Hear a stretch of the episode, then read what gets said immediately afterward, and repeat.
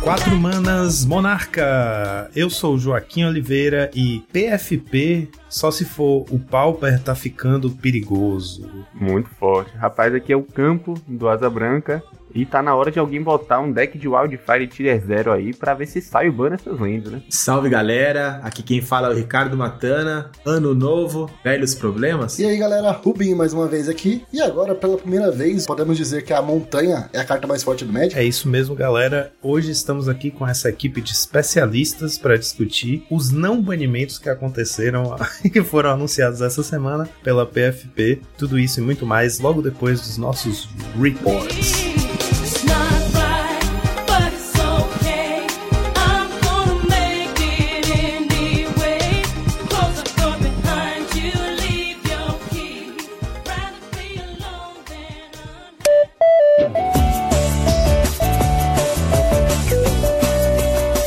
Muito bem, Rubinho, preparado para mais uma semana de reports no nosso maravilhoso podcast.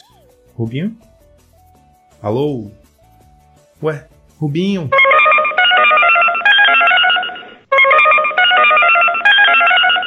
Chamada a cobrar.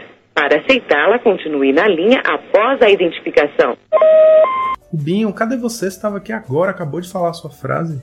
Ah, meu Deus, enquanto ele não volta, eu vou falar da nossa querida patrocinadora, a X-Plays. Só na X-Plays você encontra uma incrível seleção de singles para Magic e Pokémon, além de produtos selados também do seu TCG favorito, muitos acessórios como deckbox, playmats, shields e também muito material para RPG e vários board games. Lembrando a vocês que temos aí alguns torneios importantes no horizonte lá na X-Place. Para vocês que estão aí na rota de qualificação para o Showdown CCG dessa temporada, vai ter mais um qualificatório no dia 25 de janeiro, do formato Pioneer. O ingresso custa 35 reais de inscrição. Todos os participantes recebem um Mystical Dispute promo, o top 8 recebe um Thing in the Ice promo e o primeiro lugar recebe essa mesma Thing in the Ice foil. Então colhem lá na X-Place para participar. O preço está bem em conta e o formato da vez é Pioneer, diferente do último que foi Modern.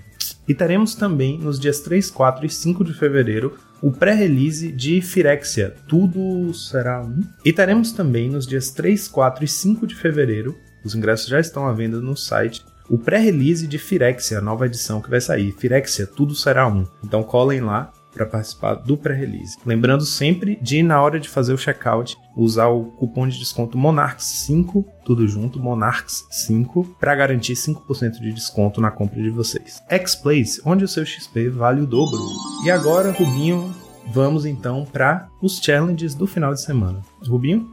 Rubinho? Não tem o Rubens, mas tem Dezinho, Joaquim sim. Ah, o que rolou no sábado? No challenge do sábado, em primeiro lugar, tivemos o Grixis Affinity, pilotado pelo nosso próprio querido Luffy do Chapéu de Palha, Gabriel Mota. E a build dele tava com uma pequena diferença, que eu achei muito curiosa. Foram quatro cópias de Preordain no main deck. Ele já vinha criando espaço para novas cartas aí, porque ele reduziu a quantidade de Chromatic Star. E ele tá jogando com duas Nihil Spellbomb do main deck, isso já tem um tempo. Ele tá além dos 10 cast do deck, já de, de praxe, né? Que são 4 Deadly Dispute, 4 Reckoner's Bargain e 2 Totcast. Ele foi também com 4 cópias de Preordain, aumentando aí pra estratosfera a consistência do deck, né? Que às vezes é o que atrapalha o deck. Mesmo com tanta draw, às vezes você floda muito, compra muita land, o Preordain te ajuda a dar um, um controle sobre suas draws que pode ser a- o que faz a diferença, por exemplo, no Mirror Match, né? Você comprar melhor do que o oponente faz uma diferença grande, já que todo mundo vai comprar muita carta. No sideboard ele tem duas cópias de Negate duas cópias de Metallic Rebuke, já que ele abriu mão da instante, né, da, da anulação no main deck. Em segundo lugar tivemos o Orzhov Ephemerate, pilotado pelo Matheus Ponciano, a build dele bem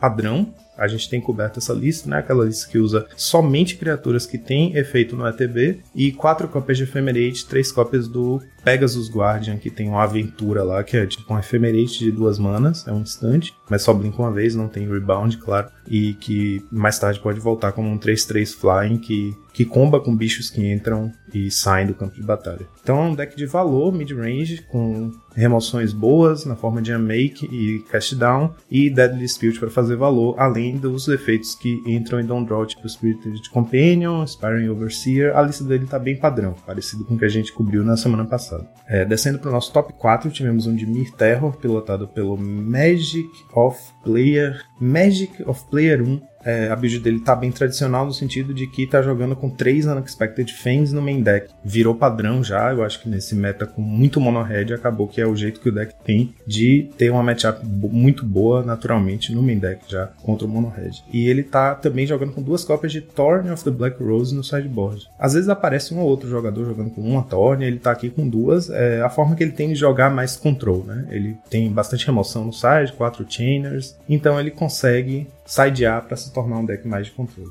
Ainda no top 4 tivemos um Grixis Affinity pilotado pelo Odanielakos, que costumava jogar muito de UR Scred. Ele aparece aqui pilotando o Grixis Affinity, uma lista bem padrão, sem nenhuma grande novidade, com Metallic Rebuke, Dicecast, 4 cópias de Blood Fountain e as criaturas de sempre. Aí descendo pro top 8 tivemos um Azorius Familiars, pilotado pelo Jake Helms. A build dele tem menos criaturas, tá com 15 criaturas e tá usando 4 The Modern Age, 3 de análise, uma cópia de Prismatic Strands, né, pra ter bastante coisa para descartar aí pra Modern Age, e duas cópias de Destroy Evil no main deck. Em seguida tivemos um Azorius Callgates, pilotado pelo Backoff, a lista também bem padrão, sem nada de muita novidade aqui, com 3 relíquias no side, então ele tá jogando só com duas Pyroblast, né, 4 Blue Blast, duas Pyroblast e 3 relíquias. As outras 6 cartas são hate de Affinity, 4 Dust to Dust e 2 Shaman, Gorilla Shaman. Tivemos também um Kudota Burn pilotado pelo Nick Norman com 3 anões no main deck. Ele tá jogando com 4 Swift Spear, 4 Epicure e, 4, e 3 anões sem o Goblin Bushwalker.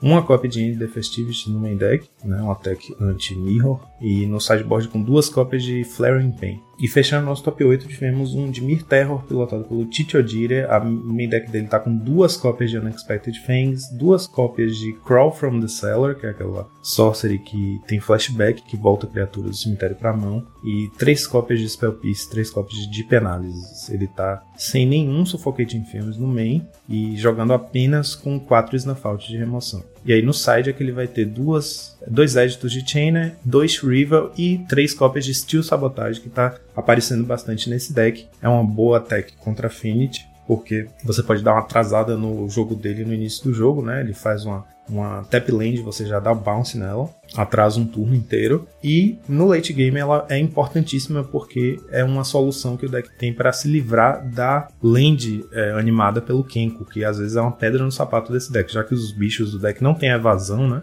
O oponente vai ter ali para sempre um bloqueador para o seu 5-5 na forma do 3-3 com indestrutível. Então o estilo sabotagem que ele tem dois modos, né? Você pode anular um artefato, uma mágica de artefato, ou voltar um artefato para a mão do seu dono. Então você devolve a land pra mão, ela deixa de ser uma criatura, é uma solução permanente aí para o Ken. E quais foram os top Juquinhos? Top decks que foram, em primeiro lugar, Affinity, fazendo 22% do meta. Em segundo lugar, Kudota Burn e Dimir Terror, com 13% do meta cada. Em terceiro lugar, o Orzhov Ephemerate, com 10% do meta. Ele tá bastante popular, esse Orzhov Ephemerate. Eu atribuo isso ao fato de ele estar tá em cores que conseguem ter um bom jogo contra os dois principais decks do formato, né, que são o Affinity e o Kudota Burn. Ele tem é, Suffocating Films para lidar com Burn, ganha bastante vida no main deck mesmo, e como ele é branco, ele vai ter os Dust to Dust no side para tentar spikear essa, essa rasteira no Affinity, né, de tirar as lentes de baixo dele.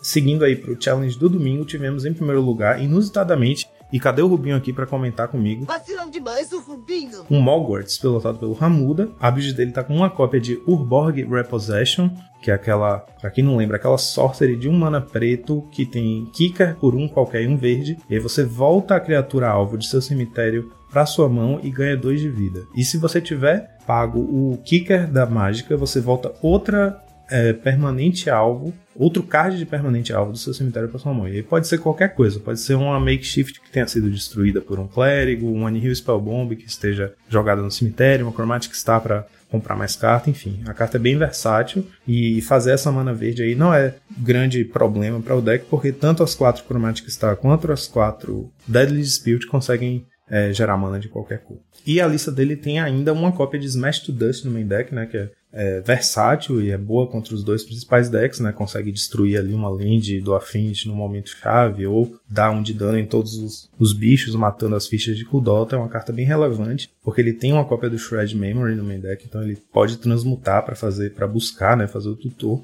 E aí no side ele tem mais duas cópias de Smash to Dust mais, e mais duas cópias de Abrade, que são todas essas cartas tutoráveis com o Transmute do Shred Memory. E em segundo lugar, também inusitado, essa final foi bem é, diferente do que a gente está habituado, ainda mais para um challenge de domingo, né, que é mais competitivo, onde a gente vê os decks mais tryhard mesmo. A gente teve um White Winnie pilotado pelo J Waves, com 24 criaturas. Acho que a gente está acostumado mesmo, que está usando quatro cópias de Raffine's Informant, que é a é, Jaqueline, criatura custam qualquer um branco, 2/1. Quando ela entra, você faz o Connive, né? Você compra uma carta e pode descartar e descarta uma carta. E se for um terreno, se não for um terreno, a carta que você descartou, coloca um marcador mais um mais um nela. Então ela acaba viabilizando a estratégia de cemitério. Ele tem aí quatro cópias de Lunark Veteran para para descartar, além de três Prismatic Strands e quatro Battle Screech. Então é meio que um Mono White, é por isso que a gente vem chamando né, de Mono White é, Bully, porque ela tem meio que essa estratégia bully, apesar de ser um White Winnie, né, que tem joga na curva, tem Traven Spectre, Lunar Veteran e criaturas de custo 2, que são Squadron Hawk, Ruffin's Informant, Core Skyfisher, só que a gente estava normalmente vendo é, como a criatura aí de dar card advantage pro deck Search Party Captain, que precisa que você ataque com criaturas para reduzir o custo. Aqui, no caso, J Waves está jogando com Militia Bugler, que é aquele 2 quaisquer 1 branco, 2 3 vigilância, quando ele entra você olha as quatro cartas do topo do seu deck, pode revelar uma criatura com poder 2 ou menos e colocar na sua mão, e o resto vai para o fundo do, do seu Grimório. Significa que ele pode pescar simplesmente todas as criaturas. Ele tem 24 criaturas e todas elas são pescáveis com o Militia Bugler. Todas têm poder 2 ou menos. Mesmo que o Raffine's Informant, por exemplo, possa entrar e crescer e ficar com poder 3, ele tem poder 2 na, na carta, né? Então, é uma excelente card advantage que sempre vai. É muito difícil ela não achar, né, alguma coisa entre as quatro cartas do topo e, um- e mais quase metade do seu deck são criaturas, então é muito alta a chance de você sempre encontrar alguma coisa com ele. O deck é basicamente isso. Ele tem dois Recommission aí para voltar coisas do cemitério, tem o Guardian's Pledge, né, para poder ganhar com a estratégia Go Wide, e quatro Jordan, que não pode faltar, e as lands são 18 planícies, duas Idyllic Grange, que é aquela land que tem o tipo planície, ela é não básica, vira para fazer mana branca, e ela entra no campo de batalha virada a menos que você controle três ou mais outras planícies. Então ela é daquele ciclo do Mystic Sanctuary e do Witch's Cottage, é a branca, e quando ela entra, se ela entrou desvirada, ou seja, se você tinha três ou mais planícies, ela, você coloca um marcador mais um mais um na criatura alvo que você controla. Aí no side dele, dá pra ver que tá bem pesado contra o meta atual, com 4 Dust to Dust e 3 Revoke Existence. Então ele tem aí 7 peças de hate bem fortes contra a Fiend, além de ter 3 Downbringer Cleric, 2 Crimson Acolyte, que dá proteção contra o vermelho para qualquer bicho seu. Uma, a quarta cópia do Prismatic Strands, além das três que ele já tem no main deck, então ele tem bastante jogo contra o Mono Red também. Como o, o nosso convidado Campo vai falar, não sei porque eu tô tendo essa premonição, ele vai falar isso durante o episódio. Se você olhar aqui, esse deck tem 15 cartas de side. 5, 6 delas são para matchup contra o Mono Red, 7 são para matchup, 6 delas são para matchup contra o Mono Red, 7 são para matchup contra o Affinity, e aí as duas que sobram são duas relíquias, que é a Hate de Cemitério, que pode ser bom contra Colgates, pode ser bom, bom contra o Dimir Terror. Enfim, basicamente você tem metade do side para um deck, metade para o outro, e o que resta, se restar, você coloca ali uma genérica que pegue vários decks e torce para dar certo. Em terceiro lugar, tivemos um Turbo Fog pilotado pelo Steve. E o Rubinho não tá aqui para me desejar saúde. A, a, build que a gente já tinha coberto não tem nada de muito novo aqui, não. É um, um Mono Spells, né? Tem 22 lands e 38 spells, com 4 Growth Spiral. Ele tem 6, 7 efeitos Fog e 4 Weather the Storm. Então, né? Joga bem contra o Mono Red. Tem bastante né, espaço para. Ganha bastante espaço para manobrar contra o Mono Red. É, além de ter quatro Blue Blast no side também. E ele tá jogando com quatro cópias do Tolarian Terror no sideboard, então consegue fazer esse plano de, de transformação aí com o side. Ainda no nosso top 4 tivemos um Grixis Affinity pilotado pelo Sebastian Pozzo com 12 cópias da, de cartas que compram dois. A gente tem 4 Dispute, 4 Bargain e 4 Touch Cash. Ele foi o máximo possível, né, com bastante card advantage. Com isso, ele abriu mão de usar Metallic Rebuke no main deck. E ele tá usando também uma cópia de Kenko e uma de Gurmag, diferente do normal, que costuma ser duas de cada, né? Que são as threats mais. Como é que eu digo? As, as threats mais potentes do deck. Aí ele tá com 4 Frogmite para compensar, 4 Mini Enforcer. Então o deck tá bem padrão, assim, ele não tem muita tech no main deck, não. Ele tá com o main deck fechadinho, usando ali os 12 cash para ter o máximo de consistência possível. Descendo pro nosso top 8, tivemos um Boggles, pilotado pelo Mario Gomes 097, com uma cópia de Lifelink no main deck. Tivemos um Kudota Burn, pilotado pelo Solid Snake 408, com três anões e um Bushwalker no main deck. E aí no side ele tá usando quatro cópias de Relíquia, Tivemos também um Orzhov Ephemerate, pilotado pelo Man Boy Child, com 3 na make no main deck, além dos 4 cast down. E fechando aí um Walls Combo, pilotado pelo Ramelão, é, repetindo aí uma tech que a gente tem visto, que acho que tá virando padrão nessa build, que são duas cópias do Avacyn's Pilgrim. Ele é tipo Lana War Elf, que em vez de virar para fazer mana verde, faz mana branca.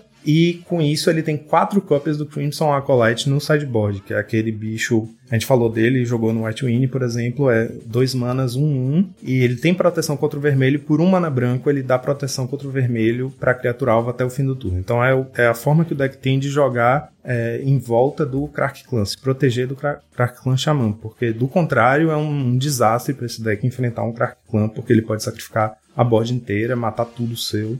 E por mais que ele se prejudique, ele se reconstrói rápido. E então essa criatura tem se provado aí a principal ferramenta contra o, o, o Crack Clan, até porque por ser uma criatura, né, você consegue encontrar ela com o Winding Way Lead the Stampede e ele tá maximizando a chance de mana branco aí usando duas cópias do Avacyn's Pilgrim, além de duas cópias do Jaspera Sentinel, que é meio que a cópia 5 e 6 da Saruli Caretaker, né, apesar de não ser Defender. Ele tem a mesma habilidade. E duas cópias do Orochi Leaf Collar também, que é o bichinho que filtra mana verde e transforma em mana de qualquer cor. Que são fundamentais para você ter muita mana branca para jogar com quatro cópias do Crimson Acolyte.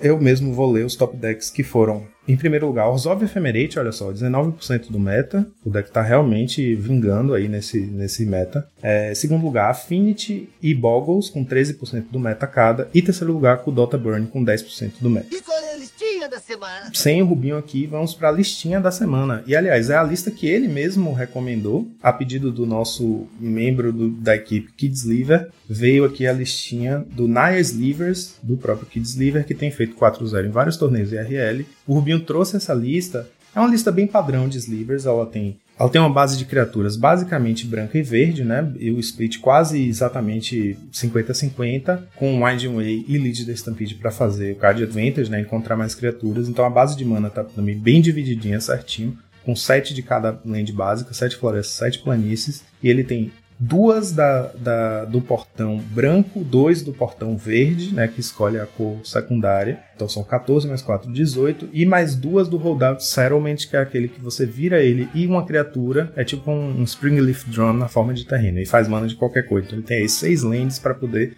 escolher vermelho e usa também quatro cópias daquele sliver que faz o Jim Hyde Sliver, né? Que faz o papel de uma Birds of Paradise. Todos os slivers adicionam mana de qualquer cor. Com isso, ele tem aí três cópias do Hunter Sliver. Ele resolveu focar no Hunter Sliver mesmo, né? Na, o splash vermelho, que só- são só realmente para essas três cópias do Hunter, e no side ele tem duas cópias de Flaring Pain. É, o que é bacana aqui, que foi também o motivo do Rubinho trazer essa lista, é que o side está bem otimizado, né? O, o Kids Liver fez ali um side todo interativo com as, as formas que ele tem de encontrar cartas, que são Leads de Stampede e Winding Way. Então, com isso, todas as cartas do side ou são criaturas para você encontrar com suas cartas, né, de, de cavar, ou jogar no cemitério, no caso do Flaring Pain, se você faz um Winding Way e aparece um Flaring Pain, ele já cai no cemitério e você já tem o flashback dela garantido. Então você não pega pra mão, mas pelo menos cai no cemitério de onde você também consegue usar ela. E aí o destaque da lista dele, que é a grande inovação aqui, que o Rubinho chamou a atenção e eu achei bem interessante também, o Honorable Scout, que é uma criatura de 1 mana, branco, 1/1, é um soldado. Quando ele entra no campo de batalha, você ganha dois pontos de vida para cada criatura preta e ou vermelha que o oponente alvo controle. Então, como você vai, você não vai ter sweepers, né? Não vai ter como limpar a board do oponente, porque esse bicho, você vai basicamente disputar a sua board contra a do oponente. A sua board, em geral, vai ser superior, você vai ter bichos gigantescos ali, e o oponente, o que ele pode acontecer é ele ter muito champ blocker, né, para poder estabilizar, bloquear e finalizar você com burn. Só que o que acontece é que esse bichinho entra ali e ness- nessas boards em que os dois jogadores vão acumulando criatura, quando esse soldado entra, você vai ganhar muita vida e acabar ficando na vantagem, saindo do alcance de morrer para burn spells. Então é a chave aí para essa matchup. Que Slayer vai estar sempre encontrando umas techs interessantes, né, de criaturas relevantes para usar no side dentro dessas cores aí para usar no side do Slivers e aí o Rubinho chamou a atenção aí para essa build que tá jogando com esse soldadinho. Eu achei bem, bem bacana. É isso, o Rubinho não tá aqui para falar da lista, eu vou fechar então. Deixa que eu dar nota hoje, deixa. Esqueci, foi assim. Eu vou dar nota 5. Agora eu vou lá. Brinca com o chavinho, você é o que vai fazer. Soltar a Que bonita tua roupa, que roupinha muito louca. Nela é tudo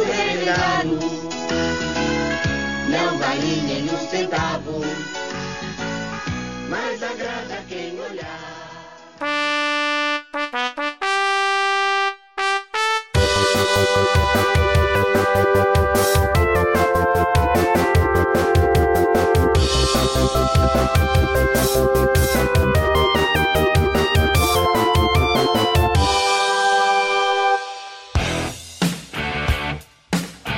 Senhores, estamos aqui hoje reunidos mais uma vez. Isso está virando o nosso painel.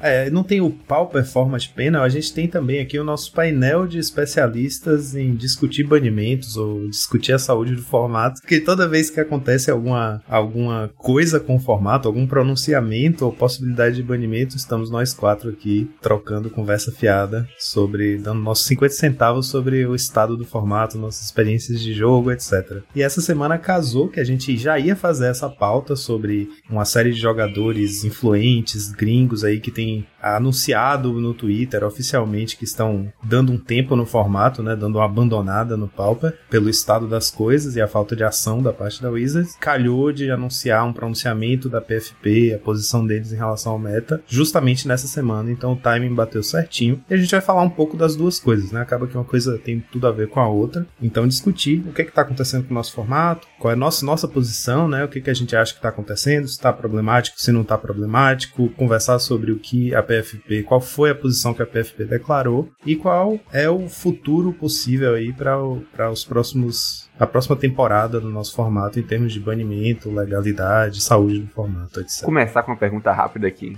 Alguém tá satisfeito com o não banimento? Cara, pra ser bem honesto com você, tô bem feliz jogando Pauper nos últimos meses. É, eu não jogo Liga, eu não sou um cara que fica grindando ali, jogando Challenger toda semana. Então, Assim, eu, eu jogo Liga assim de vez em quando, mas bem esporadicamente. E aqui na minha cidade onde eu jogo, cara, tá bem interessante, tá bem legal, dá pra testar bastante coisa. Então, no meu cenário, tá muito bom. Eu não posso reclamar, entendeu? Só que eu entendo até um pouco da, da dor do pessoal, eu entendo o que eles estão falando. Só que quando eu coloco o problema pro meu cenário, na minha visão, eu tô bem feliz jogando pau. Ah, jogando só na loja, eu ficaria feliz da vida também. A gente joga lá no Juca e o meta é completamente diferente, realmente. Ou a postura é completamente diferente. Mas, tirando isso, tu não. Tu, tu achou que foi um banimento, um não banimento, né? Tranquilo e que não tem que mudar nada? Ou você só achou que não te impactou? Cara, vamos lá. Vamos começar a trazer alguns pontos. É, a gente tem que pensar também, acho que muitos dos, dos decks que já foram. Decks não, cartas que foram banidas né, anteriormente, sempre foram decks que também, além de sim, de ser um deck bem popular, ele era, eram decks que eram opressores. Daí agora eu vou retornar a pergunta pra todo mundo. Vocês acham que. Vamos lá, a gente tem quatro decks que estão ali no topo, dois que se sobressaem, né? Que é o Affinity e o Mono Red. Vocês acreditam que esses decks são opressores, não deixam é, novos decks aparecerem no formato? Esse tipo de, de opressão? Ou vocês acham que acontece isso ainda? Na minha humilde opinião, eu acho que sim, eles limitam bastante o desenvolvimento do meta. Se o seu deck não ganha de Affinity ou de Mono Red, tem que, pelo menos um dos dois tem que ter um Edge con- contra algum, né? Você não tá ganhando de, sei lá, 40% do metagame, né? A representação deles tá muito absurda. Uma coisa que saiu, inclusive, no vídeo que o Gavin comentou, que ele falou assim: ah, tem quatro decks, uma diversidade grande de tier 1, esses quatro decks ocupam 60%, isso é normal. Isso não era pra ser normal. Tipo, podia estar pior? Podia. Mas não acho que esse é um cenário que a gente tem que idealizar como normal, não é uma coisa que a gente tem que buscar e não é uma coisa que a gente tem que, tipo, aceitar porque podia ser pior. tá? É, eu acho que também quando a gente. Eu não sei, assim, eu não tenho os dados, eu não tô falando de nenhum número, não fiz análise de nenhuma planilha, enfim. É mais sentimento. Mas, por exemplo, lá pra final de novembro, início de dezembro, foi quando aconteceu o Nacional Pauper. Eu acho que você tinha esse recorte muito claro que, assim, hoje o, o metagame são quatro principais decks. Ali que é o Affinity, o Burn, o Cal Gates e o Dimir Terror. E aí você tinha um Abismo e o Tier 2. E aí você entrava, sei lá, no Mardu Synthesizer, no GW Auras, no G-Sky Ephemerate. Só que quando você traz isso pra cá, por exemplo, o Cal Gates é um deck que ele tem sido muito menos jogado, mas muito menos, assim, infinitamente menos do que um Burn e um Affinity, por exemplo. O Dimir Terror também, até eu acho que ele aparece um pouco mais em Challenge do que Ligas, porque ele tem um. É, é o que o campo trouxe, né? Ele já ele tem um bom matchup ali contra o Bird, que ele entra no plano dos Fangs, agora eles estão jogando com três Fangs main deck. Então, só por ele ter um bom, um, um bom game com o Burn, ele acaba tendo uma representati- representatividade alta no metagame. Mas hoje eu olho assim, não dá mais pra falar que são quatro contra todos. Eu acho que a gente tá falando de dois decks principais, que é o Affinity Burn e aí você tem uma segunda camada. Se olhar para o Cal Gates mesmo, comparar os últimos challenges, posso estar falando besteira que eu não tenho os números agora, mas o GW Auras, por exemplo, é um deck que tem aparecido muito mais do que Cal Gates. Aí quando você fala assim, ah, se a gente, se a gente entende que tem algum deck opressor, tal- eu acho que opressor talvez seja uma palavra forte, mas eu concordo com o Campo quando ele disse numa linha que o Affinity Burn limitam é, a presença de outros decks no formato. Minimamente você tem que saber que existe um deck agro muito forte, que é o Burn, então você tem que ter um plano, por exemplo, você tem que ter uma carta que lide com o Swift Spear. O cara não pode fazer mana Swift Spear e você assistir o jogo. Você precisa ter alguma carta, algum plano decente contra com o Dota Rebirth. Bem, o nosso- se o deck já não tem esse plano, já começa, já começa errado. A mesma coisa contra Affinity. Dark Clan Shaman é uma carta hoje que eu olho, ela limita muitos decks no formato. Né? Quem que vai querer jogar, por exemplo, de Stomp, tendo Clark Clan Shaman no formato, né? Então, eu entendo que sim, que eles possuem cartas, eles estratégias que vão poder limitar o- o- outros decks, mas não sei se opressor talvez é a palavra que eu utilizaria nesse momento. Eu tava trazendo isso, até pegando a frase que o Campo trouxe, que eu acho uma, uma parte bem importante, que até que o Gavin fala lá, que 60 por- é, esses quatro decks representam 60%. Só que a gente não sabe, por exemplo, se qual é o mais popular realmente. Com certeza, a gente vendo, a gente que acompanha um pouco mais o chal- os Challengers, a gente sabe que o Burn e o Affinity tá ali na frente. Só que daí, se você colocar, vamos lá, antes do, do banimento, quando o Affinity era o deck tier 0, ele era o deck a ser batido. Ele representava 50 a 60%. Antes do banimento, sim. Ano passado, antes do banimento dele, ele tinha é, de 40 a 50% de metagame só um deck. Agora a gente tá falando que tem quatro decks né, representando mais ou menos esse mesmo porcentagem. E aí sim, tem vários. A gente pode ver que tem vários decks, tipo, tier 2 ali. Daí a gente, como a gente fala em, números, acho que tem mais de 5, 6 decks ali que realmente conseguem jogar. E a gente vê até nos próprios challengers, sempre tem algum deck ou outro diferente aparecendo nos metagame. Daí entra naquela, eu vou me arriscar com esses decks que apareceu uma vez ou outra, ou eu vou pegar sempre esses decks que estão sempre jogando, sabe? Eu acho que talvez é muito disso, né? Às vezes é o, a, a segurança do jogador, ele, ele vê com o deck tá fazendo resultado, só quer jogar com aquilo, mas aqueles decks que apareceu uma vez, ninguém tenta mais pra ver se aquele deck pode ser evoluído também, sabe? Então às vezes eu vejo um pouco de preguiça dos jogadores, é mais fácil pedir um ban pra você ir atrás do outro deck do que você tentar achar alguma coisa contra, sabe? Bom, uma coisa que o Gavin fala no vídeo é sobre o, o dilema na hora de tomar decisões sobre banimentos entre os números, né, a estatística da coisa, a win rate, a presença no metagame, a porcentagem de presença no metagame dos decks, que são os dados que eles têm acesso aos dados mais absolutos, né? A gente aqui da ponta de cá consegue acesso a uma representação percentual do, do meta share de cada deck de acordo com o top 32 do challenge, oficialmente. Não oficialmente, a gente tem um esforço da comunidade, né, para juntar os dados naquela planilha com todos os jogadores, todos os arquétipos e tal.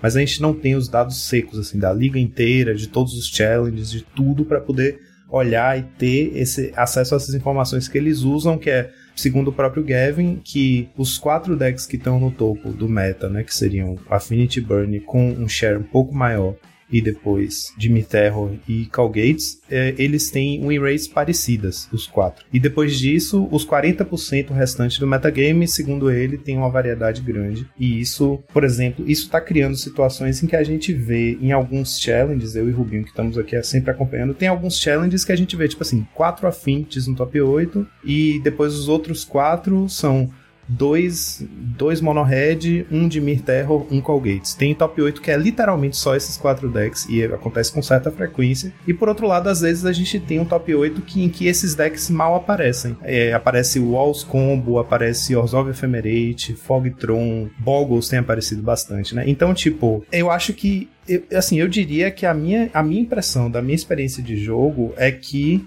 esses decks não são opressores como era, por exemplo, o Shatterstorm, como era o Affinity antes do banimento do, do Discípulo, que tinha um percentual de metagame e uma win rate absurdas e que estavam sempre dominando os, os top 8 de todos os eventos. A gente tem hoje em dia, claro, os decks que precisam ser batidos, como o Camp falou. Se seu deck não ganha de Affinity nem Mono Red, se a matchup é ruim contra esses dois decks, não, esse deck não tá valendo de nada no meta atual. Você tem que ter um plano bom contra os dois, se possível, se não, pelo menos de main deck você ser bom contra um dos dois, como é o caso do B, B-Terror, por exemplo, que é bom contra o Burn, naturalmente, porque tá jogando com Unexpected Fence e tal. Então acho que a gente tem um meta que eu não diria que, que tem a sensação de opressão, mas que os dois decks que precisam ser derrotados, o seu deck tem que se preparar de formas que nenhum deck consegue se esticar tanto para conseguir dar conta das duas coisas ao mesmo tempo. Porque o Mono Red é ridiculamente rápido e ele consegue fazer o plano Go Wide e ele tem essa variedade de builds. O próprio Matana tem investido bastante aí no Mono Red Prowess, né? Que em vez de fazer o plano Go Wide é o plano Go Tall, é fazer bichos gigantes batendo cedo. Então você nunca sabe direito como se preparar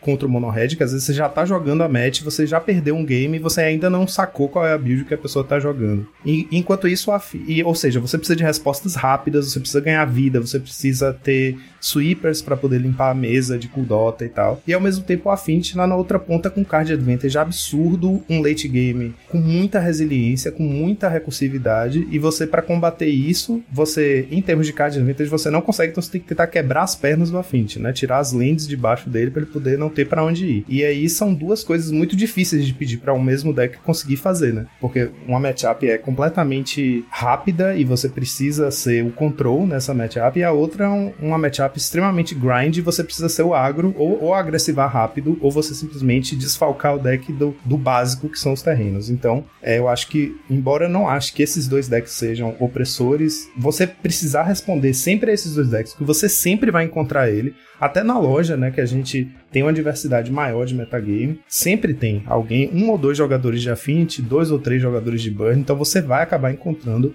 Affinity ou Burn, especialmente nas rodadas mais pra frente, porque os decks têm win rates altos. Então, eu acho que ele cria uma experiência desagradável. A questão é que esse meta tá criando uma experiência de jogo desagradável, especialmente para quem joga liga, né? Que é a sensação de que você só enfrenta o mesmo deck o tempo inteiro e o Gavin até fala um pouco sobre isso. Então acho que a gente está vivendo um momento em que não, não acho que se trata tanto do, do quão opressor o deck é, mas sim de criar, de, de juntos eles criarem um field desagradável para a experiência de jogo, né? Concordo. Hoje, quando, quando eu faço qualquer deck, qual- tento quase qualquer brilho, tento pegar qualquer deck e adaptar pro meta atual, monto o sideboard da seguinte forma. Eu ponho, sei lá, 7 cartas pro Mono Red, 7 cartas pro Affinity, uma carta que é Flex, eu meio que tenho que ignorar todos os, os Tier 2, o Tier 1,5. São totalmente ignorados, tá ligado? Eu saio assim pra Affinity Burn o B, Affinity Burn o B. Três decks. E eu não tenho 20 side, é, cartas de sideboard. Eu tenho que dedicar no mínimo 6 cartas pra cada match, porque senão é injogável. E o resto do meta eu tenho que ignorar, velho.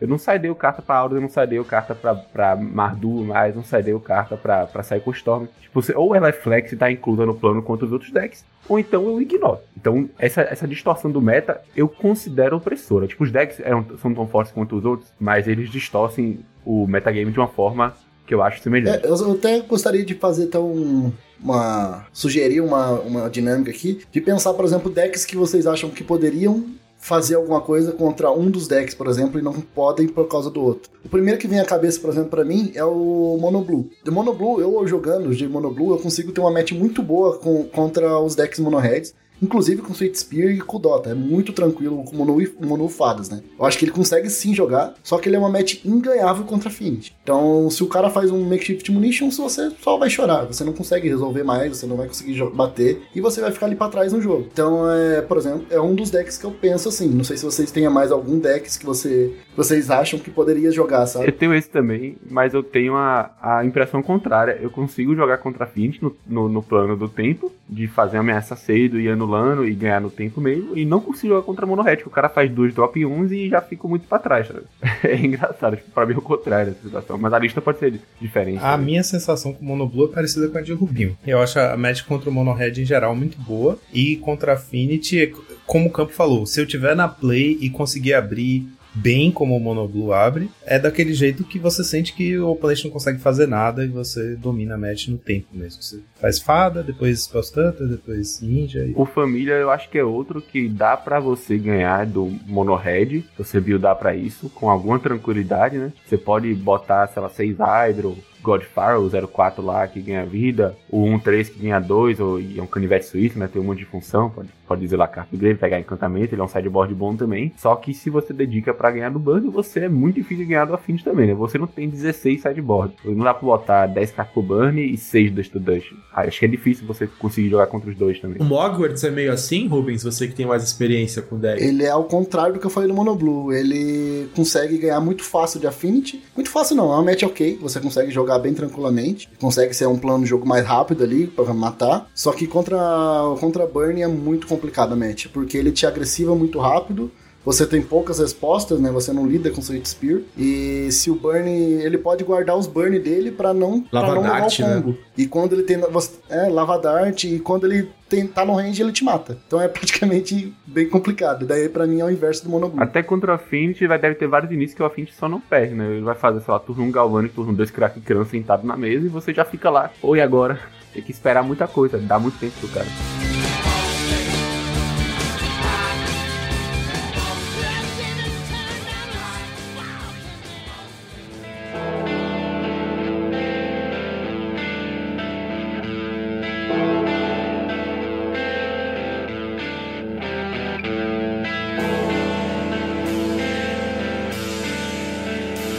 Eu acho que o, o, o principal problema que eu vejo quando a gente compara com outros momentos de banimento é que sempre você tinha, que a gente tava falando da, do o deck opressor, alguma estratégia assim que tava muito em evidência. Quando teve o problema da dianteira, putz, as cartas foram tardiamente válidas no, no Magic Online. É, a gente já tinha ali a- a- alguns rumores, né, algumas notícias espalhadas ali. Ah, o deck de dianteira foi bem no Japão, foi bem num torneio não sei aonde. Aí depois, quando começou a trazer a gente aqui pro Brasil, né, também começou a testar. Aqui mesmo no Draw do Monarca, vocês, trou- vocês trouxeram algumas listas ainda, quando nem eram válidas ainda no Magic Online, né? Mas quando entrou no Magic Online, acho que não durou 15 dias pro pessoal já quebrar a, a dianteira de um jeito, né, que era inviável realmente que ela continuasse no formato, pelo menos as cartas que foram banidas, né? E quando você olha hoje, primeiro que você não. Eu acho que assim, a, a, a Wizards foi deixando tanta coisa acontecer no Pauper nesses últimos anos. A gente tá falando de problemas que a gente convive aí desde Modern Horizons 2, né? Que tem tanta coisa opressora aí, novamente usando a palavra, no metagame, no formato, e você que já começa a ficar difícil saber o que você quer banir. Porque você tem um problema que nasceu lá atrás das lentes indestrutíveis, as breeds. Então ali, quando começou as breeds, a gente já tem um o Affinity já subiu um patamar, ali tá de- desde então que ele tá ali, ali navegando entre o Tier 1 e o Tier 0 do formato. Só que aí você teve as breeds, aí chegou o Synthesizer, chegou a Swift Spear, foi chegando diversas cartas que hoje quando você, você assim, ah, não é que é tal estratégia opressora, você tem um conjunto de cartas, um conjunto de estratégias que são opressoras e inviabiliza os outros decks. Eu acho que por você não ter assim um, um alvo assim muito focado ali, você tem várias pequenas coisas acontecendo, fica difícil. E assim, não sei vocês, assim, mas o sentimento que eu tive é, ali no, no final do vídeo da, da PFP foi que assim, eles hoje eles não se sentem. Eles sabem que o formato tem talvez um problema, né? Tem uma coisa acontecendo, né? Tem um deck ali que tá se sobressaindo. Só que eu fiquei com a sensação de que eles não sabem exatamente qual ação tomar, porque eles mencionam possíveis banimentos, eles mencionam possíveis desbanimentos também no vídeo, né? Mas eu fiquei com a sensação assim de que eles estão num momento inseguros, não sabem exatamente que ação tomar. Por não ter certeza de qual ação que eles querem tomar, eles preferem, vamos deixar rolar mais um pouco. Ah, daqui menos de um mês tem o lançamento de Phyrexian, deve sair, sa- sair se se manter a mesma pegada das últimas edições T2, tem sempre saído alguma coisa interessante pro Pauper. Então pode ser que venha uma carta ou outra aí que pode de alguma forma mexer com o metagame. Se não mexer, eles vão lá de novo, colocam as cartas na mesa e vê se eles vão querer tomar alguma atitude ou não. Mas eu senti que eles, por ainda não saber exatamente o que eles querem fazer, eles preferiram, vamos deixar rolar e ver se Firex resolve o nosso problema sem que a gente tenha que tomar uma atitude mais drástica, sabe? Por sinal, eu achei muito engraçado que no final do vídeo eles falaram sobre desbanimentos e, tipo, mencionaram duas cartas que nada a ver, tá ligado? O que ajudaria aquilo no metagame, velho? Foram completamente aleatórias. Ah, ia trazer Mono Black pra Tier 1. Vocês não querem Mono Black assim, Tier não, 1? beleza, ainda é boa co- contra qualquer deck que tem cartas de match, né? Turno 2 você aleatoriamente ganhar o jogo, mas. E o Sync Roll é ruim contra Mono Red e é ruim contra Fint atualmente, né? E vai machucar todos os outros decks que não são os dois melhores. Eu acho uma loucura. Não, ia né? ser ótimo contra Calgates, né? todos, os- todos os decks que não são a Fint Mono Red, o Sync Roll é bom. É, e tinham tantas outras cartas banidas, desculpa, Joaquim, assim, mas tinham só tantas outras cartas banidas que eles poderiam ter citado, né, pra, pra iniciar uma discussão, né, e talvez. tudo mais, mas eles escolheram justamente as duas, assim, que elas são tão fortes que elas nunca chegaram a ser válidas no formato, elas já nasceram banidas, né? De tão fortes que elas são e propor- elas proporcionam muito os, os no games, né, que eles falam, né? Então isso é muito ruim também. É, eu achei que essa, essa menção a essas duas cartas que o Gavin fez no final do vídeo demonstra um pouco isso que o Matana tava falando, que é, eles sabem que tem alguma coisa errada, eles estão percebendo, eles estão ouvindo a comunidade se expressar, e o Gavin ter postado esse vídeo não foi à toa, né? Eu acho que foi em resposta a uma onda de jogadores que foram anunciando que iam dar um tempo do formato e tal. Eles sabem que, tipo, a experiência de jogo tá comprometida, mas ao mesmo tempo é como ele, como ele fala no vídeo, né? Os, os dados esta- estatísticos não, não apontam para um banimento claro assim e eles mesmo no vídeo discutem né várias possibilidades mas eu acho que ter falado sobre rim e, e sync roll para mim foi a prova de que eles estão confusos sobre como agir porque essas duas cartas não tem a menor questão sabe tipo é, tipo de onde eles e, e ele falou isso só para constar porque logo depois ele fala não acabamos achando melhor não mexer nisso e tal. Então tipo cara para que falou isso? A gente sabe que essas cartas são, são problemas sabe tipo não não não fala isso não que acho que isso só deixa a gente preocupado né tipo pô, eles estão cogitando desbanir essas coisas não é possível Não, eu já vou comprar as minhas pra garantir, né? Vai que. Mas eu acho engraçado, realmente, acho que tem esses pontos, né? E tem muitas cartas que são problemáticas que a gente parou de falar delas. Por exemplo, mesmo o Ephemerate. Todo mundo sabe que é uma carta muito fora da curva pro nosso formato, porque o nosso formato é baseado em ETB. Só que a gente parou É, de falar. Atualmente eu nem diria mais que é fora da curva, eu diria que é abaixo, porque nenhum dos top decks usa Ephemerate mais. Então, mas é que. é, vamos lá. É que, vamos lá, vamos entrar nesse ponto. É que daí a gente começa a falar de banimento. A gente vai tirar o Mono Red, que é um deck mais rápido do formato. Daí a gente vai lá e tira alguma coisa do Affinity, que é um deck que tem bastante resiliência e consegue ser agressivo e também tem um bold late game. Tirou esses dois decks, cara, o Tron volta aí e engole o formato de novo. Vai ter um controle que vai conseguir parar todo o deck de novo. Será que é porque esses dois decks estão lá em cima que o Tron não aparece? eu não sei eu tem acho esse porém que também. O Tron Então é que a gente tem que colocar isso na cabeça, O sabe? Tron existe Isso agora. que o Camp falou sobre Ephemerate ter ficado lento, eu acho que a gente vem vendo mesmo isso acontecer com o Pauper, que é coisas que a gente considerava problemática e pensava, ah, agora que a gente tem um, um painel para discutir banimentos e tal, de repente as coisas podem se equilibrar mais. Mas o formato recebeu tanta coisa nova nesses últimos tempos, né? A gente tem uma agenda de lançamentos da Wizards em que, infelizmente, praticamente tudo que eles lançam entra no Pauper.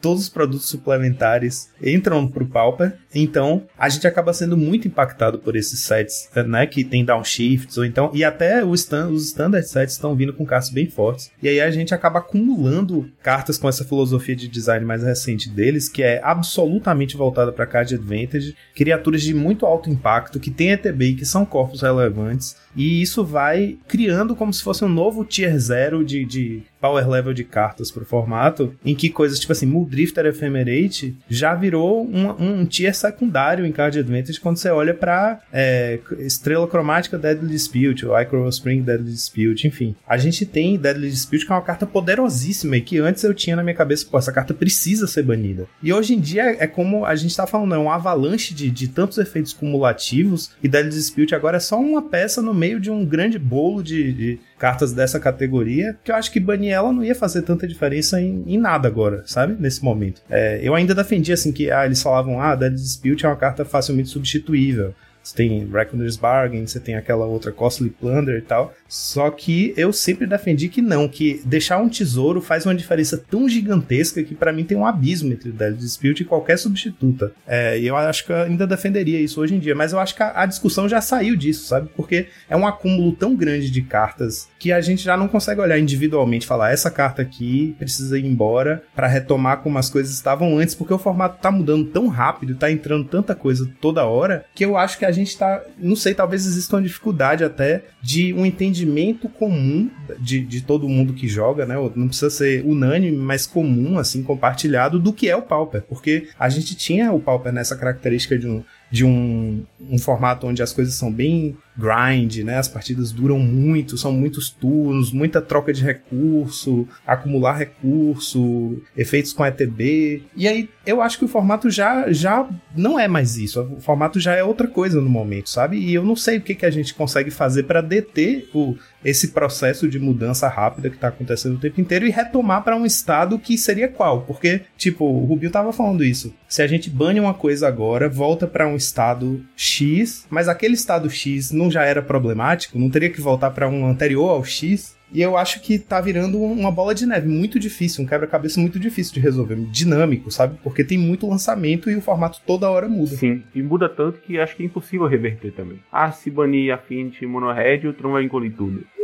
Não acho, tá porque o formato ganhou muita coisa nova, pô. Agora, depois de M- MH2 mesmo, banir a Affinity Monohead. Ainda tem Goblins pro Tron unidade. O Tron sempre foi meio fraco contra combo, né? Aí tem mais um combo que, se sair esses dois decks aí, fica muito melhor também, né? O, o Goblin, o Mogwai, assim que o pessoal chama. O Walls é bom contra Tron, tá? Esse B novo é bom contra Tron também. Ele tem um plano de jogo sólido contra Tron. Então eu, eu não, não acho que ele seria o vilão da história se foi isso. O meta mudou tanto que não tem como você mais saber como é que voltaria. E além disso, o Banner é. É, ele- eles até mencionam, né, no vídeo, eles comentam que essa preocupação citam o Fogtron, né, nominalmente no vídeo, né? Ah, se a gente tomar uma ação que vai nerfar o Affinity Burn, eles comentam, do, há uma preocupação em relação ao Fogtron, eles falam que os jogadores historicamente não gostam de jogar contra Tron, tal, tal, tal, e falam também que, que o B e o Cal Gates também poderiam subir, e ok, acho que faz parte do degrau ali do, da evolução do metagame. Mas isso que o Joaquim trouxe, realmente, assim, a identidade do Pauper, acho que ela tá longe de ser o que a gente estava lá acostumado, né, em relação a esses jogos grinds,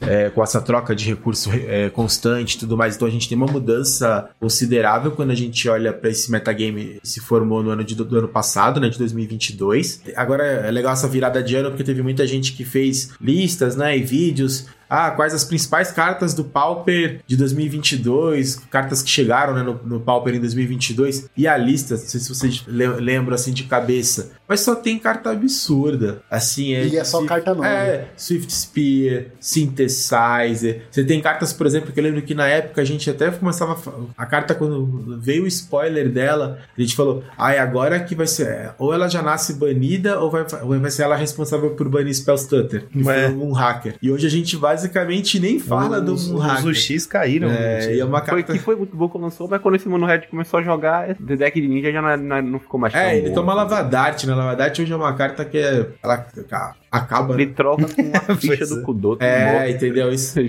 Esse é o. Então acho que tem. Uma, uma frase que eu, que eu vi, não lembro quem foi que, que falou assim, que eu achei, mas achei muita verdade do Burn, né? Que pega um pouco desse estado atual. É o Burn hoje ele é um deck que ele consegue te matar no turno 3 ou no turno 12. E algo assim que é. Sabe, que, puta, é, é perfeito. Porque antes assim, ou o Burn, beleza, o Burn consegue me matar no turno 3. Mas também se ele não resolveu a vida dele no turno 4, turno 5, eu controlo esse jogo, ele nunca mais volta. Agora não, o Burn ele é um deck que ele consegue eu matar ali seu Go Wild lá, matar no- de uma forma muito rápida, mas ele também consegue jogar os long games ali, gerar o cara de advantage dele, fazer o- Reckless Impulse, o Synthesizer, ele volta, faz Samurai, Synthesizer de novo, e lá na frente, quando você vê do nada, ele ganhou a partida. Então acho que isso que muda muito com o que a gente estava acostumado, né, quando olha pra esse tipo É, de e o deck. Campo tava falando aí do Kudota, né? Tipo, do ninja novo, troca com o Kudota. Então, tipo assim, ele vai encaixar uma vez, depois ele fica ali estacionado. Ou ele vai fazer um champ block no desespero, ou ele vai simplesmente trocar com um token 1/1. Aí isso me fez lembrar que Kudota Rebirth é uma carta muito antiga, que já jogou bastante no Pauper no passado. Depois passou um longo tempo sem ver jogo em lugar nenhum. E aí agora ela é responsável por uma das builds do Burn mais, né, de maior sucesso. E aí isso me faz perceber que tem uma coisa que conta muito para o nosso formato também, é que o peso do acúmulo de sinergias, né? A gente tem em todos esses decks que a gente olha assim para, né, os quatro decks principais do formato, a gente tem um acúmulo de sinergias que demorou vários sets para poder acontecer. Então, tipo, basicamente o, Dimir Terror, por exemplo, ele consegue ter meio que o oito Gurmag Angler, né? Que é uma carta que a gente já tinha ali o tempo inteiro. E é isso que faz o deck ser o deck. Oito é, oito Tot Scour, exatamente. Ele a redundância às vezes e, e é isso, o acúmulo de sinergia. Você joga um monte de coisa do cemitério, aí você tem um Augur of Bolas novo que funciona perfeito com o cemitério, e você tem Deep Analysis, que é a carta das antigas, que já jogou muito no nosso formato e joga em vários decks hoje. Então, tipo, você for olhar para todos esses quatro decks, você tem. Não, é, não são só as cartas novas, as cartas novas fazem muita diferença. Um- eu acho que, por exemplo, eles ficam discutindo sobre o que. Se fosse banir alguma coisa do Burn, se a gente aceitasse que, beleza, o Burn tá muito onipresente, precisa dar uma nerfada pra ele tá menos presente, pra experiência de jogo ser menos repetitiva, você não sentir que tá jogando sempre com o mesmo deck, o que, que a gente baniria? Eles falam da hipótese do Synthesizer, da hipótese da Swift Spear. É, eu acho que a Swift Spear é, é, é a principal suspeita, né? É muito difícil não pensar nela, porque ela tá em todas as builds. Não importa qual é a sua build de Burn, não tem por que você não jogar com ela. Enquanto o Synthesizer tá na imensa maioria das builds, mas tem uma versão atual do Burn que é mais focada em Burn Spells mesmo, que usa os bichos com prowess, usa os bichos que, que pingam, né, que dão dano com cada spell que você casta, e que não usa o Synthesizer, por exemplo, porque só quer usar spell mesmo, não quer usar artefato. Então eu acho que é isso, não é só o Synthesizer, não é só a Swift Spear, não é só o Reckless Impulse, é o fato de ele se juntar a tanta coisa sinérgica, né? Você tem o, Glob- o Goblin Blast Runner, por exemplo, que é um bicho excelente, que é aquele 1/2 que fica 3/2 menos, ele junto com esses efeitos de sacrifício que aí estão incluindo Kudota, que não é de agora, tá incluindo ah, às vezes Lava Dart, por exemplo, que não é de agora, Fire Blast, que não é de agora. Então, esse acúmulo de ao longo de, de to- de- é, Haze, pois é, Haze. Esse acúmulo de tantas techs, tantas cartas ao longo de tantos anos de Magic faz com que, às vezes, uma carta nova que saia, que fora de contexto ela não tem essa força toda, no Pauper ela vai acabar, né, alavancando seu deck adiante. E como a gente tem esse peso de acúmulo de sinergias, eu acho que talvez a estratégia de banimento para equilibrar o formato, equilibrar a experiência de jogo, talvez precise mudar mesmo, porque quando a gente fica discutindo nessa, nessa mesma nessa mesma filosofia antiga de banimentos, fica realmente difícil, né? Você vai banir o quê? E aí fica nesse, nesse quebra-cabeça muito difícil de solucionar. Ah, eu vou banir, eu vou banir o tinha gente falando, ah, bane é, se você banir as lentes, é, como foi? As lentes artefato que entram desviradas, as destrutíveis, e banir é, Galvani, que você atinge os dois decks ao mesmo tempo. Você pode, se, só banir a land, já é um downgrade. O, a- todos podem banir as lands pé. O Affinity já fica mais lento, né? Ele não vai ter tantas Ancestral Tombs, as Ancestral Tombs deles vão entrar viradas, pelo menos. É, o Monohead, ele vai perder um pouco da sinergia com Kudota e com Galvanic Blast também. Vai ficar um pouco mais difícil fazer esse build around. Talvez Galvanic Blast não jogue mais nesse deck. Ele tenha que apelar que ou, ou mais bichos e investir no plano de Go Wide, que dá pra punir, ou então investir em mais bans menores. E não de. Não, não atrapalha o Wildfire, né? O pessoal pode desgraçar com essa porra de carta já. O Wildfire pode continuar Acho que jogando precisa parar pra discutir E pode também- particular. É, não, chega, não quero. Dá pra jogar com Wildfire ainda e dá pra fazer as builds de Metalcraft Boros sem afetar muito a mana base também, né? Eles podem usar dual ainda pra crescer, pra, pra trigar o Galvan. É, eu, eu não, eu, não, eu não acho um- uma, uma má ideia, né? Pra ser bem honesto, né? Esse plano de tentar pegar as lentes em pé e, e Galvanic Blast, eu acho que é uma possibilidade. né? eu acho que, mas o fato é assim, eu acho que a gente não tem uma carta, a gente olha assim, fala assim, é essa, tem que banir. Tem alguma, você tem alguns caminhos e eles comentam isso, acho que isso eles, eu, acho que é legal assim, até um ponto que a gente poderia, poderia até comentar um pouco mais cedo assim, acho que independente é da gente concordar ou não com a decisão da PFP, eu acho muito louvável eles produzirem esse conteúdo. Eu acho que, um, Ah, eu acho que é um concordo. vídeo assim muito bacana. Ele é, ele, é bem detalhado, ele é bem explicativo. Você consegue entender exatamente o que eles estão pensando. Novamente, seja a gente concordando ou não, mas ele ele deixa muito claro: ó, isso aqui foi o trabalho que a gente fez desde que a PFP foi criada. é, depois que a gente baniu as cartas, Foi assim que o metagame reagiu. É, a gente entende que o metagame atual está ne- nesse cenário. É, esse aqui é, é o que a gente está cogitando fazer, seja em termos de banimento ou desbanimento. Então, achei que o vídeo é, o, o vídeo é muito bacana. Outras, outros jogadores de outros formatos elogiaram também, sentem falta de ter esse tipo de posicionamento, é, de pronunciamento aí, olhando para outros formatos, né? Então, acho que isso foi, acho que isso foi legal. Mas hoje o que pega muito é isso, né? Que você tem alguns caminhos. Cabe a PFP, né?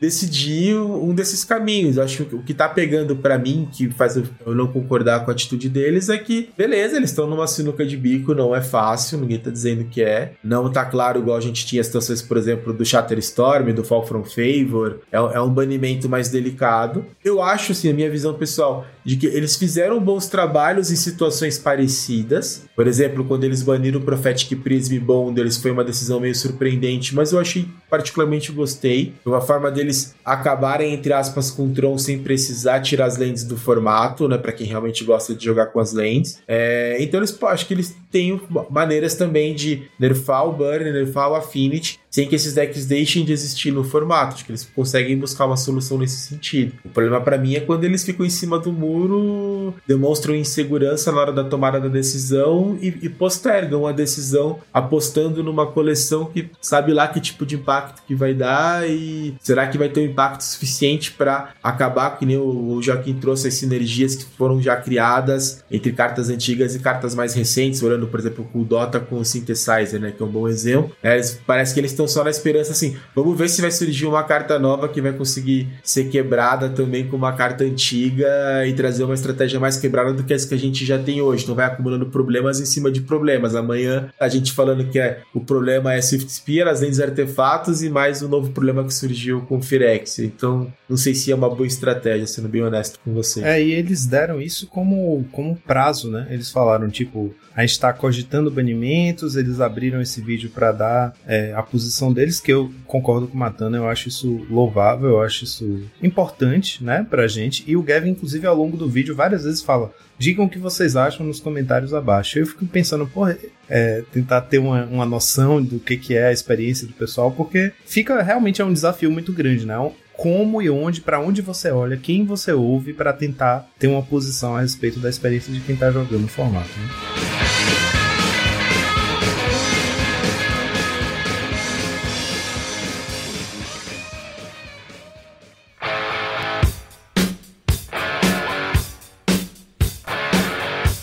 Falando sobre Firexia, eu acho engraçado, porque foi o próprio Gavin que já deixou claro, cristalino, que os sets novos não são feitos pensando no Pauper. E que o que cai no Pauper cai de forma meio incidental. E o formato é o resultado dessa mistura de cartas que, por um motivo ou por outro, num set suplementar num set standard, saíram comum. Ou pensando no draft, ou pensando é, né, no ambiente limited, pensando no tipo 2, no standard, sei lá. Acaba que o resultado é o Pauper. Então, se o Pauper é editado por, por isso, por essa característica, não importa qual é o próximo set que tá para sair, é sempre imprevisível o que vai acontecer com o formato com um lançamento desses. E se, se alguém devia saber disso, é o próprio Gavin. Então, realmente fica muito esquisito isso de tipo, vamos esperar sair o próximo set para ver o que acontece, para depois, eu acho que eles só estão tentando comprar um tempo, sabe? Tipo, a gente não conseguiu decidir o que fazer agora. Vamos postar esse vídeo aqui, ver como o pessoal reage e daqui a um tempo, depois que lançar Firexia, a gente começa a cogitar o que fazer, porque é, eu fico pensando, Firexia se passa em, em Mirrodin, né? No plano de Mirrodin. E, e, tipo, o que mais vai ter é artefato. Então, tipo, se, se esse site vai fazer alguma coisa, o que dá pra prever, se é que dá pra prever alguma coisa, é que ele fortaleça ainda mais o Affinity, né? Então eu não sei muito o que, que eles esperam. E o Monohead também, né? A gente tá É, pois imagino. em Metal. Então, mas é que daí, vamos lá. É, A gente tá falando muito da PFP, e é, assim, eu não acompanho todos eles, mas eles são sete pessoas, né? E nisso, eles podem também não estar concordando na, na, na, na questão do que banir também. Porque, querendo ou não, eles são pessoas que já estão ali no formato há algum tempo, são produtores de conteúdo. Talvez também deles fal- faltam alguma. Eu não tô cobrando um esclarecimento nem nada. Mas, por exemplo, eu gosto muito de acompanhar o Alex Woman, que é o cara também que faz parte da, da PFP. E ele tá sempre colocando artigos sobre o que ele tá fazendo no formato, o que, que ele pensa do formato. Por exemplo, teve dois muito recentes dele que eu achei muito legal. Que ele falando da diferença de decks que eram populares e decks que eram opressores, né? Decks que precisam ser banidos e decks que são populares. É um ótimo artigo para quem Dá até pra traduzir pelo Google, então é bem tranquilo. Ele posta no Twitter dele, que ele basicamente fala lá que na- nas médias dos números que eles dão, que ele vê, eu não sei se essa média que ele vê da Wizards ou se ele tem outro, outra fonte disso, que esses decks, né, o Affinity e o, e o Burning, ele tá em média de 52 de win rate, que isso não é 60, não é 60 mais de 60, que é o que eles consideram a ser banido, né? Então, pô, se o deck tem 52 de win rate, então eu, sou um deck que a galera gosta de jogar, um deck rápido, é melhor pra você tá ali, você vai jogar mais ligas por dia se você jogar de mono do que você jogar de um, um, um deck, sei lá, um azul que vai demorar mais, mais tempo, sabe? Então, pô, acho que é o deck, a galera gosta mais, é mais rápido, o pessoal tá preferindo isso e tá reclamando de enfrentar as mesmas, as mesmas matches, sabe? Mas só que todo mundo quer acelerar o seu tempo ali. E as matches mais rápidas, os decks são mais rápidos, são mais preferíveis, vamos dizer assim. Então ele faz bastante comparação disso. É, não sei de onde ele pega esses números. E talvez, eu não sei aonde as outras pessoas também, né? Os outros participantes da PFP colocam esse tipo de pensamentos dele. Por exemplo, o próprio Alexandre Weber, eu, não- eu vejo ele falando muito pouco desse tipo. Ele se abstém muito, né? Eu acho que ele deixa muito pra falar lá com a. a- lá dentro deles mesmo, assim, lá no- na cúpula deles. Então, é, eu não sei, de novo, eu não tô cobrando que ele faça isso, mas eu acho legal que da parte do Alex Moon que ele coloca alguns pensamentos pra fora. Ele compartilha isso com a gente, a gente sabe mais ou menos, por exemplo, que ele é um dos caras que tá contra esse banimento. Pelo que ele fala. Ele não, ele não tá achando que tá, que tá opressor, né? Então, por exemplo, ele já é um dos caras que tá contra. Quem mais acha que tá de boa? Quem mais acha que tá, que tá a favor, sabe? Então a gente tem esse, esse- essa disparidade, né? A gente não sabe exatamente a transparência total. Mas eu também concordo com vocês que é muito bom ele, o próprio Gavin tá trazendo esse tipo de, de conteúdo pra gente. Então, realmente, quando a gente tem essas discordâncias, né? É difícil a gente saber o que banir. E se a gente for olhar também o, o nosso histórico, cara, sem, mesmo não pensando no Pauper, o, o Power Creep tá tão grande que qualquer coisa cair no Pauper é muito forte, sabe? Porque as cartas já estão vindo muito mais forte. Então, com certeza, vai ter. Eu falo com certeza porque é é muito fácil ter uma carta que já vai entrar em algum deck no Pauper ali. Tem muitas cartas que tem, é são fortes, mas ficam lá porque não tem uma casinha ainda. Mas tem cartas que já entram com uma casa pronta e já consegue, pô, disparar aí. Nas últimas coleções a gente sempre teve isso. T2 nem sempre, mas a gente. ah, o Pauper também sofre disso, né? Ele não recebe carta só de T2, ele recebe carta de Commander, ele recebe carta de,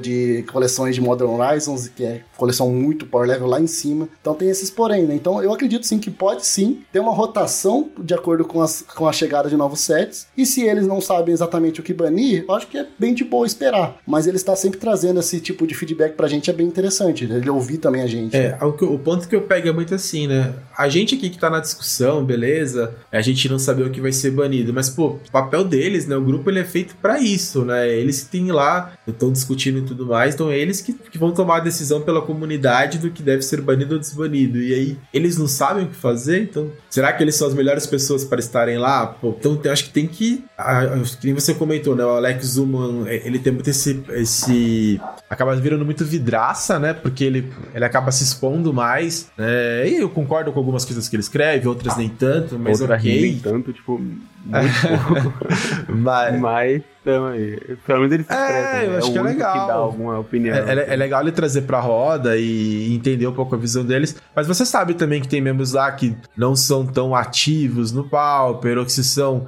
joga ali. Ah, você sabe que a pessoa já produziu conteúdo alguma vez, tem um carinho especial ali pelo, pelo formato, mas não vivencia, por exemplo, como o Ryzen, o Alexandre Weber, são dois, são duas integrantes ali da PFP que a gente sabe, estão ali sempre muito próximos da comunidade, são bem constantes, estão ali de- muito próximos do- da parte do cenário competitivo, jogam também essa parte do competitivo, então ele- eles, eles até podem ter uma influência maior, né, entender maior o que está acontecendo, mas aí a gente fica meio que na linha sem saber também como é que cada um individualmente está pensando, né, mas ali isso talvez até pouco importa, porque eles são um grupo, né, então a gente precisa saber de fato o que o grupo está pensando. É, isso eles deixaram claro, mas quando eles- não deixam claro assim, ah, a gente a gente tá discutindo isso, mas ainda tá inseguro, é que gera uma, uma, uma preocupação, né, em cima, em cima deles. Mas vamos aguardar, assim, eu no geral eu gosto do trabalho da PFP. Eu acho que é melhor com eles do que sem eles, sabe? A gente teve problemas muito graves. Ah, Dá pra certeza. melhorar? Dá, acho que aí é uma questão questão de aprendizado. Eles completaram um ano agora também de grupo, né? Então, putz, tá tudo muito recente. Então eu confio no trabalho deles. Mas não dá pra negar que eu acho que eles poderiam, nesse momento do formato, tomar uma atitude um pouquinho mais enérgica. E tem uma questão de timing muito importante, que agora no final do mês a gente vai ter o Qualifier, o Showcase Qualifier no Magic Online no formato Pauper, que é um, é um torneio importante né, em linhas competitivas. Então eles precisavam dar um pronunciamento oficial, acho que, acho que veio num time bom, por mais que não viesse nenhum banimento, porque ia ser muito estranho uma semana antes do Qualifier, do nada uma carta aparece banida, né? Eu acho que não ia ser fair ali com, com, com os jogadores. Então, acho que é interessante eles pelo menos falar assim, ó, fiquem tranquilos que até Firex não vai ter banimento, então o PTQ vai ser nesse metagame mesmo, se virem pra jogar do, nesse metagame que vocês têm hoje, né? Então, acho que a questão de timing foi bom nesse sentido também. É, dá uma tranquilizada pro pessoal que tá praticando. Tipo, pô, continua praticando com esse deck, vai ser banido. Dá uma segurança mesmo. É verdade. Eu acho que o timing Até porque ótimo. tava rolando algumas especulações, né? Com, com esse cenário que a gente tava, de alguns jogadores bem, assim, como é que fala? Prolíficos do nosso formato, dando uma, uma debandada, assim, e anunciando isso no Twitter, meio que como uma forma de pontuar, né? Uma insatisfação e tal, e vários se juntando a esse movimento.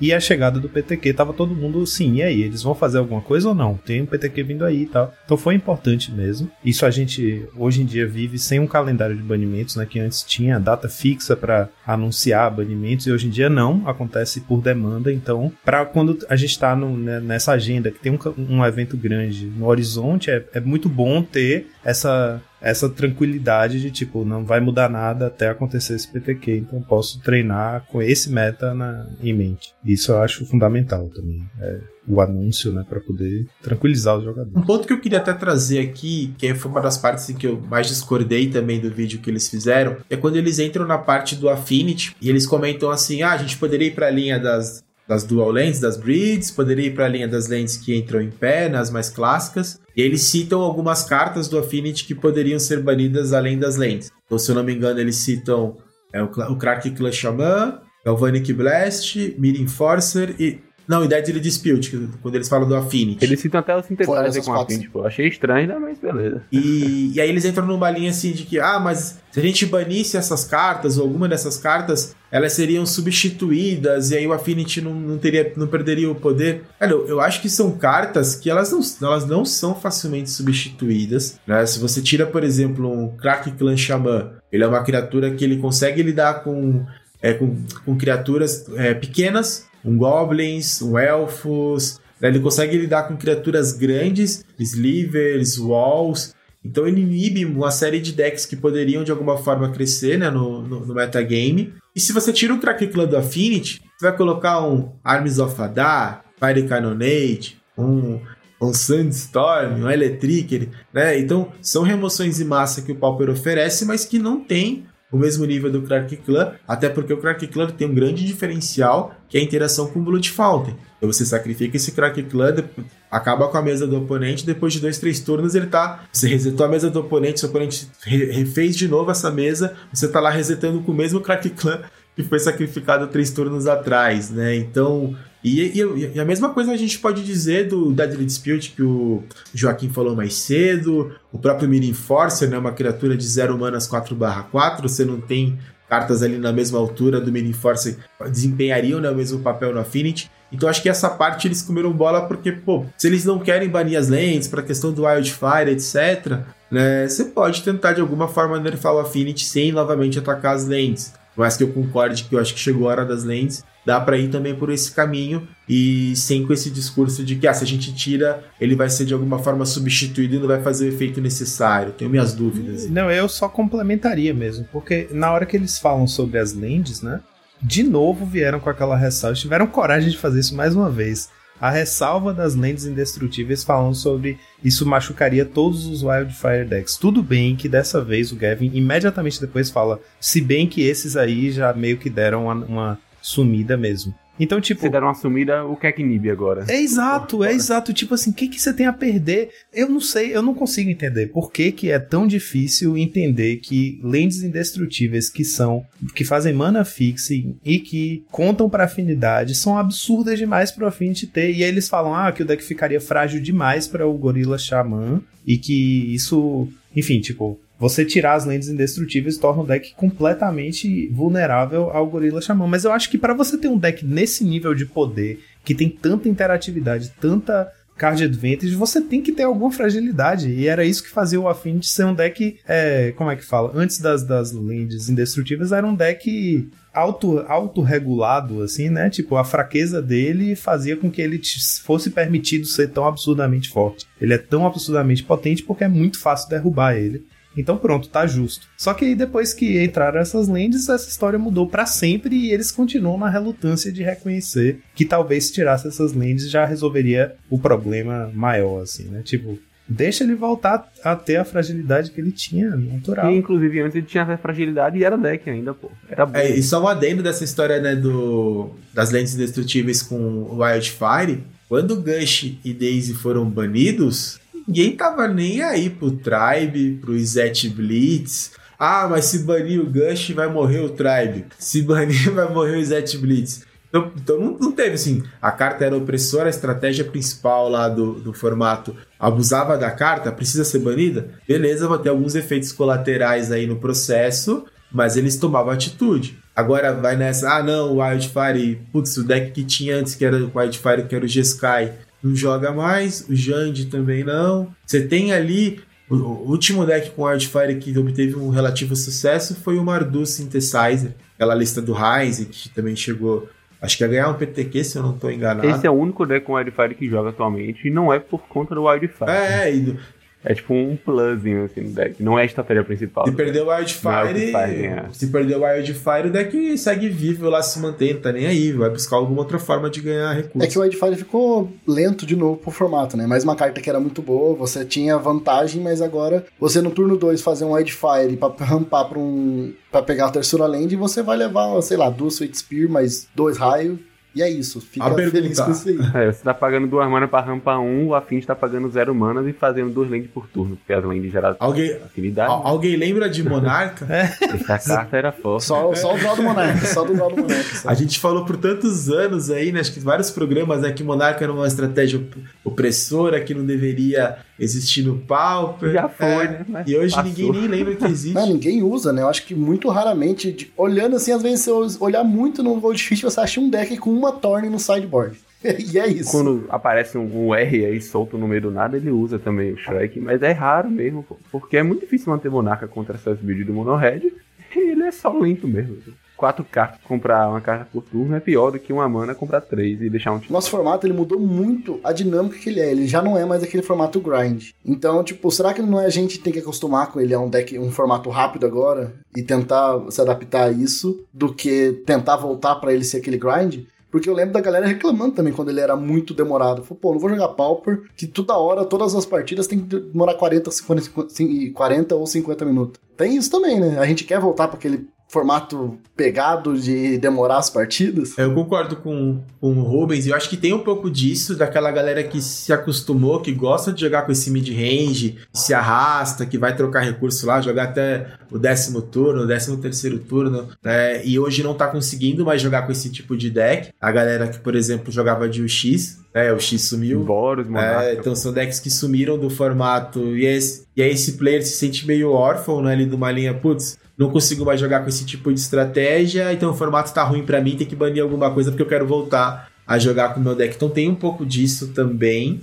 Eu, por exemplo, sou uma das pessoas que eu não acho que Swift Spear deveria ser banida. Eu acho que é uma carta importante pra, é importante que o, o Pauper tenha um agro competitivo. Antes a gente não tinha, por exemplo, antes de Swift Spear entrar no formato, o Burn era um deck ali que fofinho, né? De vez em quando aparecia, fazia uma graça e sumia, né? Aparecia no top 8 do challenge, mas depois ficava, sei lá, um mês sem, sem aparecer, porque um deck era muito inconsistente. Aí você tinha ali um Stomp, um ou outro deck agro ali, mas que não. Faz, faz anos que um, um deck agro não era um Tier 1 do formato. O e acho que a Stomp Swift Speed. já teve a época dele, né, também, de Tier 1. Mas acho que desde que o Affinity ficou desse jeito aí, ele não joga mais. Porque o cara faz zero mana main force e o o Kenku atrapalha muito, o Krak Kran. Antes o, o Stomp conseguia ganhar de Affinity no plano das lentes, né? Subir aquele que copia a Sabotagem. mágica e destrói duas lentes, sabotagem e jogava. E o deck era tier 1. Quem, quem, quem nunca perdeu pro Sacred Devil na liga? Sim, na verdade. é, eu, eu concordo assim com, com a fala do Rubens. Né? Tem um pouco disso do Pauper mudou, né? Novamente a gente tá falando de identidade, né? O Pauper não, é- não tem mais aquele, aquela mesma identidade que a gente se acostumou, mas eu acho que dá pra gente manter, entender essa mudança da identidade do Pauper e ao mesmo tempo tomar algumas atitudes. Eu acho que dá pra pra ir pra esse caminho. Acho que uma coisa não, não exclui a outra, sabe? Acho que a gente pode entender que o formato mudou e a política hoje de, lança, de lançamento de cartas da Wizards vai ter uma influência, a gente vai ter não exatamente uma rotação igual a gente tem num, num standard ali, mas você vai ter um pauper que vai ser cíclico, um metagame cíclico, acho que você não, não vai ter aquela característica tão presente em formatos Eternal, né, de ter um, um metagame ali que ele se mantém flat ali por muito tempo, eu acho que por causa do lançamento dessas novas cartas, sempre vai ter alguma coisa nova surgindo, mas mesmo assim eu acho que atitudes poderiam ter, ter sido tomadas, né? acho que a gente falou aqui ao, ao longo do episódio, né, por exemplo, as lands, as breeds, né, não é possível que as pessoas entendam que é, que é uma carta que ela tá muito acima, né? Ela é indestrutível, ela é, ela é dual land. E poderiam, por exemplo, uma estratégia que poderia, se eles não querem é, banir tudo, mas que nem fizeram com a dianteira. Banem talvez as lentes do Grixis, deixa lá verde e branco lá, e pode ser que nasça um Affinity mais voltado para essa combinação de cores, não sei. Mas é um caminho também, putz, faz o banimento parcelado, né? Que nem eles fizeram com a dianteira. Acho que, mas acho que assim, putz, poderiam tentar, sabe? Eu acho que falar que, ah, vamos deixar como é que tá e vamos aguardar a próxima coleção.